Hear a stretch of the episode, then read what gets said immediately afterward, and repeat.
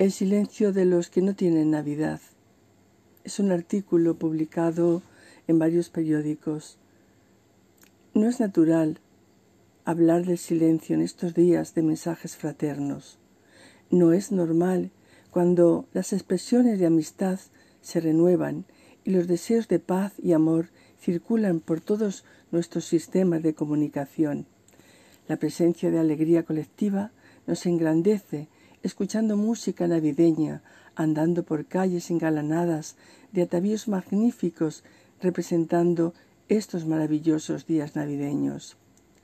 Los frutos y las riquezas de la tierra nos han sido dados para ser compartidas por sus habitantes con equidad. La depredación humana basada y ejercida por la malversación de esa riqueza propicia que se ejerce por la violencia en todos sus géneros, masculinos y femeninos, asentada en el abuso de cualquier índole, desde el abuso de poder hasta la explotación más degradante e injusta de unas personas para con otras. Si se ejerciera una justicia natural en todos los países y sus contratos fueran moderados, la escasez de lo más necesario no se daría, evitando el pillaje y la devastación. Desde la noche de los tiempos, la justicia verdadera no camina de la mano de la ley escrita.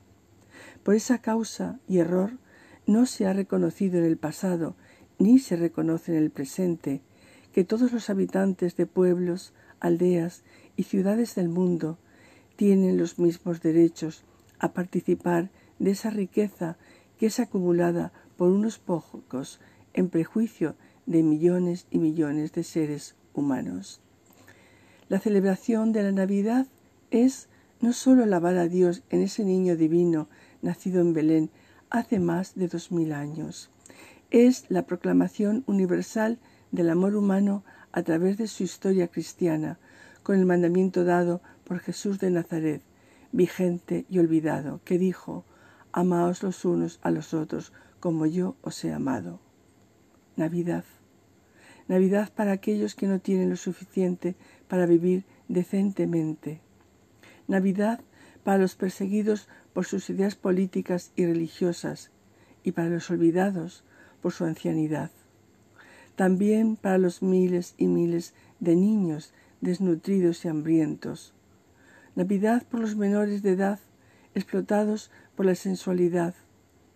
Esa lacra mundial y comercial de la prostitución infantil y adolescente, en el turismo sexual de la que escasamente se escribe. Según la ONU, la trata de personas es uno de los tres negocios ilícitos más lucrativos del mundo, junto al tráfico de armas y de drogas. Genera unos 32 mil millones de dólares anuales y el 80% tiene fines de explotación sexual y las víctimas son en el 80% mujeres y niñas. Para toda esa sociedad humana también nació la Navidad en el establo de Belén. Tenemos entre nuestras manos ese silencio oscuro, como espuma de olas que no vemos, para darle voz en estas fechas, no para ocultar la luz de la Navidad, sino para hacer ver que somos ocupantes de una tierra de promisión dada por Dios para todos. Navidad es mirarse en las miradas de los otros en nuestro viaje de vida.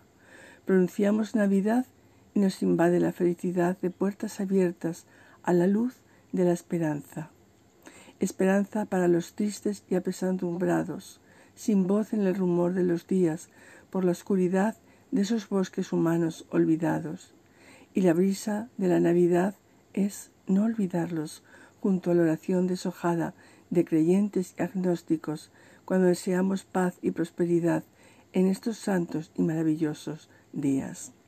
Amor, desde los cielos, representado en esa estrella iluminada que nos anuncia el nacimiento de un niño de nuestra estirpe y progenie, porque si nuestros niños no hay travesía humana, se nos ha transmitido oralmente gloria a Dios en las alturas y paz en la tierra a los justos, a los que claman por la justicia, para los que no la tienen.